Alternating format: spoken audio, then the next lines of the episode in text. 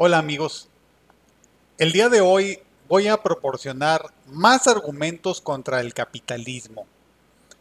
Eh, pero antes quiero decirle algo, voy a comentarle dos anécdotas o dos cosas que pasaron recientemente, o mejor dicho, no, no, no, no, no, a ver, una de ellas, una de ellas es un problema muy antiguo, quizás, eso sí, no lo sé, tan antiguo como la civilización misma, que son, es, un elemento que se ha integrado dentro del capitalismo y en el siglo XXI lo considero verdaderamente una lacra que produce mucho malestar y va a seguir haciéndolo, pero lamentablemente también lo considero como una parte que yo no quiero, no me parece bien, no lo apruebo, pero pues parece ser que se ha hecho esencial en el capitalismo.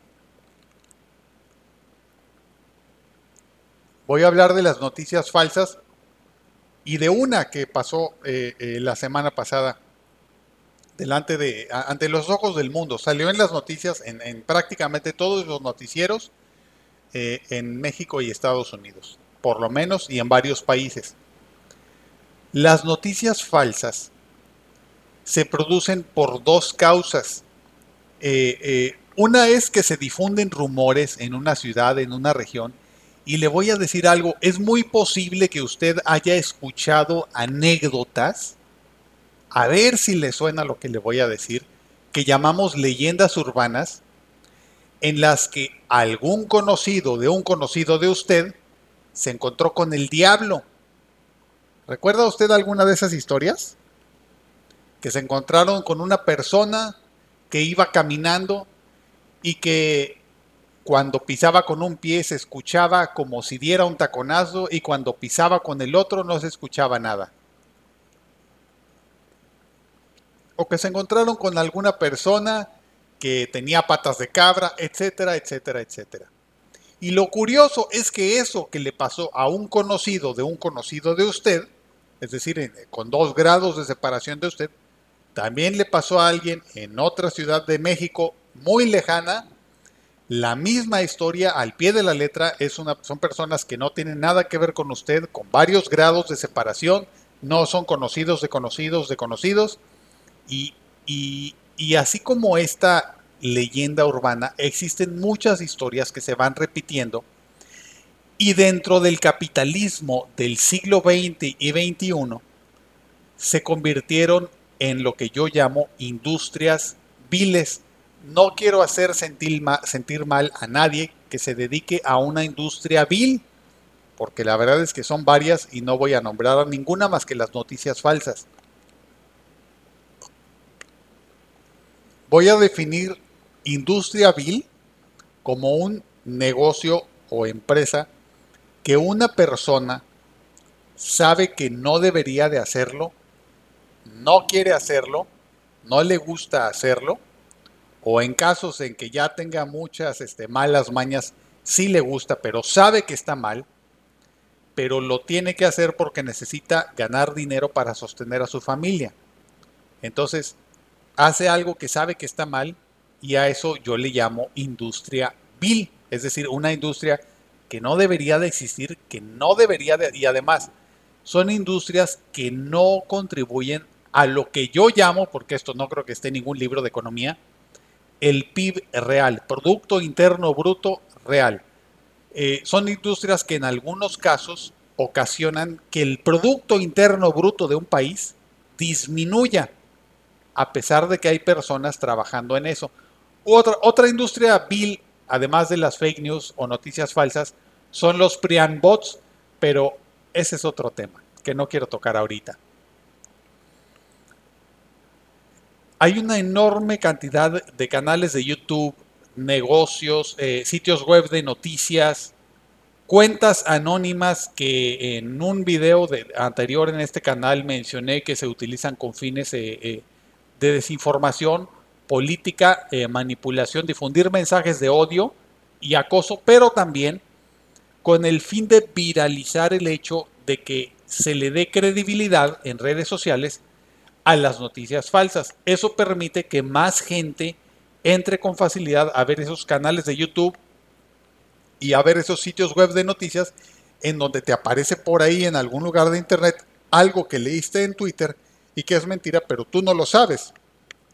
Entonces, eh, también se utilizan esas eh, eh, técnicas de manipulación masivas con fines de promover las noticias falsas.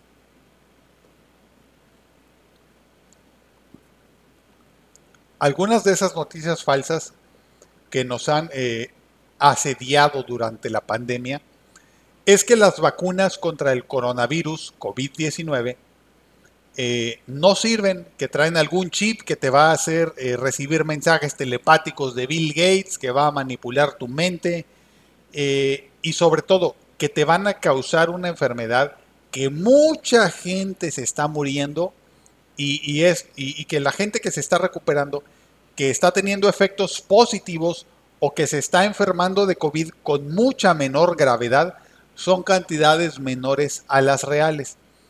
Entonces, este tipo de noticias falsas que están distribuyéndose por todo el mundo han ocasionado un choque que yo llamo cuando se presentan este tipo de, tipo de choques. En Twitter le puse un hashtag y le llamo poder de las fake news. Gato, poder de las fake news. Esto ocurre cuando dos grupos o más tienen un enfrentamiento que les causa daños económicos, psicológicos, sociales, hasta la muerte inclusive, lo que sea, porque uno de esos dos grupos creyó en fake news. Entonces, lo que están, eh, no es un debate normal de la vida cotidiana. Aquí estamos debatiendo que si la Tierra es redonda o que si es plana, que si existen los hombres lagarto o que si no existen, que si eh, políticos importantes estadounidenses son extraterrestres o si son personas normales. Que si es cierto que le hicieron fraude a Donald Trump o no se lo hicieron. Ese tipo de debates a veces llegan a los puños, a veces llegan a confrontaciones o manifestaciones como la que les voy a comentar en unos momentos. Y yo les llamo el poder de las fake news. que es cuando esa industria vil a la que mucha gente se dedica para alimentar a su familia y que eh, lamentablemente a veces sí contribuye al Producto Interno Bruto de un país porque se obtienen ingresos ya sea por YouTube o por un sitio web a través de anuncios y eso permite que entre dinero del extranjero a tu país. A veces es dinero que, que salió de tu país, pero a veces viene de otros países por anuncios de cosas de otro país que aparecen en tu video o en tu, sitio web. Entonces, eh, esta industria sí alimenta a un número de familias en México y el mundo, pero también perjudica a otras en lo que es el Producto Interno Bruto real. Les voy a dar el ejemplo de la fabricación de automóviles. La semana pasada, y me parece que también la antepasada, hubo un puente eh, en la frontera entre Estados Unidos y Canadá que es crítico para el tránsito de materiales automotrices. No todos los puentes o, o, pasos fronterizos de un país son iguales. Este es uno que tiene un alto tráfico de partes para fabricar automóviles y fue bloqueado por camioneros canadienses que se resistían a reglas por ejemplo, cosas que cualquier persona aceptaría, que para entrar a Canadá necesitas tener eh, todas las vacunas contra COVID completas. En México, Estados Unidos y Canadá, esas vacunas son gratis. Entonces, estando bien informado, habiendo leído un poco de las, eh, leído o escuchado un poco en las noticias, los anuncios de los gobiernos de los tres países, yo recomiendo a estas alturas, ya deberías tener eh, tus dos dosis de, de vacuna contra el COVID. Si no las has recibido, sugiero que te inscribas, que busques en internet, en los sitios oficiales del gobierno de México, cuáles son los efectos o por qué se nos está regalando la vacuna contra el coronavirus a los mexicanos. En el caso de los canadienses, estábamos hablando de un buen número significativo de camioneros que se resistían a ese tipo de órdenes. Y la verdad es que yo respeto a mucha gente que dice, eh, bueno, yo, yo no soy antivacunas, pero tengo este y este motivo para no tomar la vacuna. Y cuando los interrogas, pues te das cuenta de que ahí entre esos argumentos hay dos o tres argumentos. Lo voy a decir con mucho respeto de las fake news. Entonces, estos canadienses bloquearon el puente y General Motors eh, pidió ayuda al gobierno diciéndoles que eh, iban a tener que parar la producción si no se quitaba rápido ese, este, ese bloqueo. Eh, el gobierno de Ottawa declaró emergencia, estado de emergencia, pérdida de control. Fue algo verdaderamente este, alarmante, no tanto porque haya habido, porque no hubo, no, no, no se trató de un bloqueo, con este, violencia eh, desmedida. No, no se trató de eso. Se trató simplemente de estacionar varios camiones que impedían el paso por esa frontera. Es todo. Bien podían circular las mercancías por otro puente. El problema es que eh, para desviarte cientos de kilómetros para poder pasar por una ruta que ibas a pasar, ahí se incurre en pérdidas comerciales no queda claro quién va a tener la pérdida eh, de horas de trabajo, sueldos, gasolina, mantenimiento. Entonces, este, se sale tu, operación del costo previsto y puede que por trabajar obtengas una pérdida de dinero en, en lugar de una ganancia. Entonces, este tipo de cosas sí afectaron al Producto Interno Bruto porque no todas las industrias contribuyen y la industria automotriz, específicamente la fabricación de automóviles, sí contribuye. Quiero aclararles que eh, eh, este video, el trasfondo de este video, es dar argumentos contra el capitalismo. Así que vamos a desviarnos un poco del tema. Desde que la Organización de las Naciones Unidas publicó en 2018 el informe del panel intergubernamental contra el cambio climático, que fue un reporte verdaderamente difícil de entender, pero en el que se mencionaba que el mundo tenía que hacer cambios urgentes, los estudios y proyecciones que se han hecho desde entonces hasta hoy nos indican que el mundo tiene que avanzar hacia un menor uso de autos. No estoy hablando de la electrificación de los automóviles, no. Estoy hablando de no tener auto, no tener automóvil, simplemente no poseer uno y salir a caminar, andar en bicicleta o tomar un transporte público, como bien puede ser un camión, o en algunas ciudades como hay una combi o un microbús, que es como un autobús chiquito donde caben como 20 personas o 25. Eh, entonces, ya deberíamos, en, esto fue en 2018, Ahorita estamos en 2022 y cada año la ONU ha emitido, o este panel, panel intergubernamental ha emitido un reporte cada vez más claro y alarmante.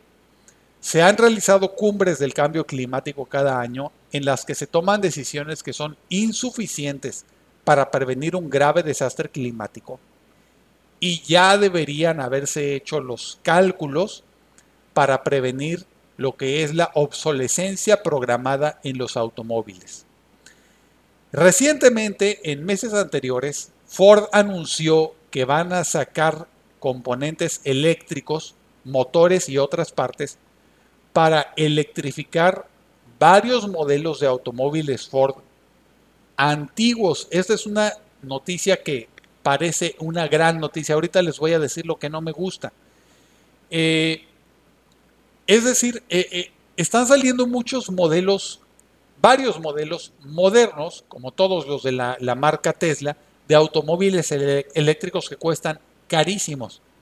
Pero si tú tienes un automóvil en buenas condiciones con un motor a gasolina, pues es como un desperdicio que para tener un auto eléctrico te deshagas de tu automóvil para comprar uno que cuesta muchísimo más caro que quién sabe si lo vas a poder pagar. Entonces, eh, por un lado, parecería buena idea el que Ford va a sacar este tipo de componentes que te van a permitir llevar tu automóvil a una agencia Ford, tu automóvil a gasolina, si es de esa marca, y que va a salir de ahí siendo un automóvil eléctrico. Por cierto, el gobierno de la Ciudad de México, encabezado por Claudia Sheinbaum, tiene su propio esfuerzo de electrificación.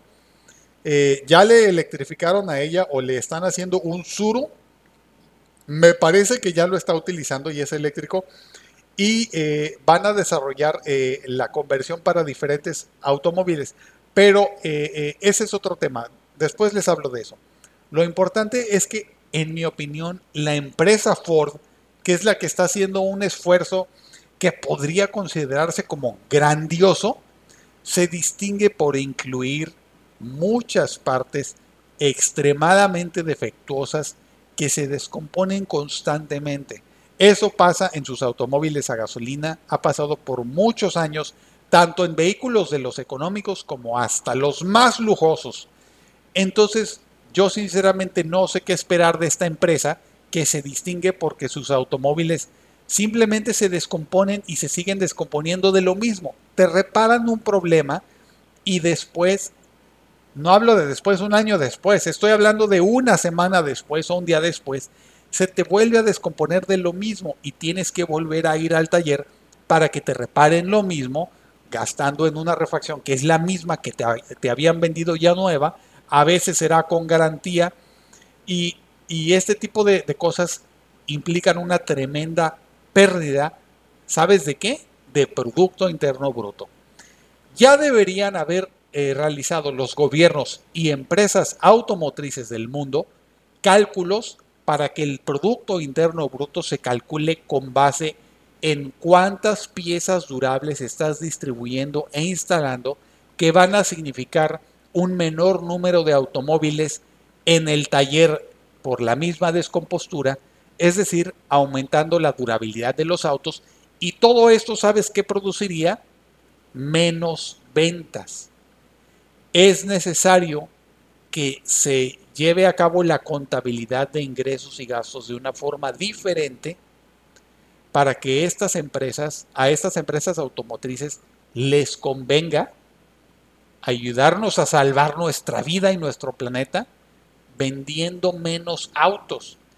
Incluso ellos tendrían menos trabajo. Estamos hablando de menos horas de trabajo para vendedores y empleados.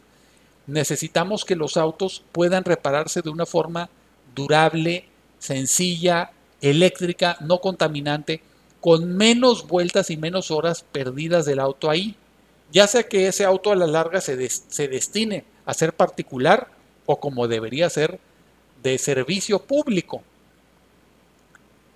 Y esto solo se va a lograr, la única manera en que se podría lograr un cálculo que satisfaga a todas las partes es el socialismo.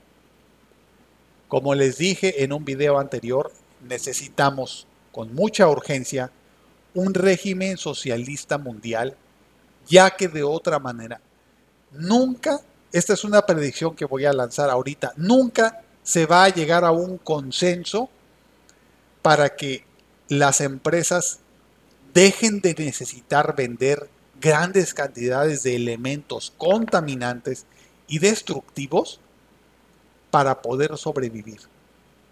En pocas palabras, y con esto voy a terminar el video, las grandes industrias y empresas del mundo necesitan tomar medidas para salvar el mundo produciendo menos y en forma diferente para más personas.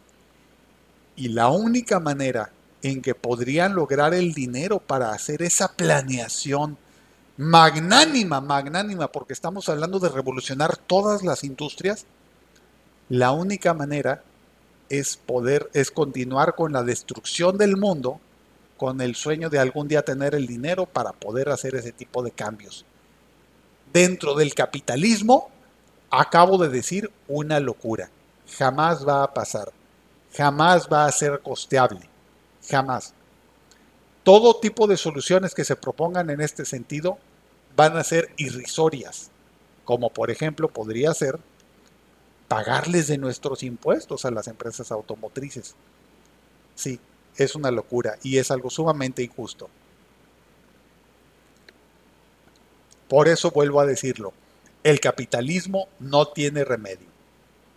noticias falsas, destrucción ambiental y choques por noticias falsas contra la producción del Producto Interno Bruto, el real, el cual nos está llevando a una destrucción ambiental y a un grave desastre que por el momento todavía no tenemos la certeza de que lo vamos a prevenir. Muchas gracias. Hasta luego.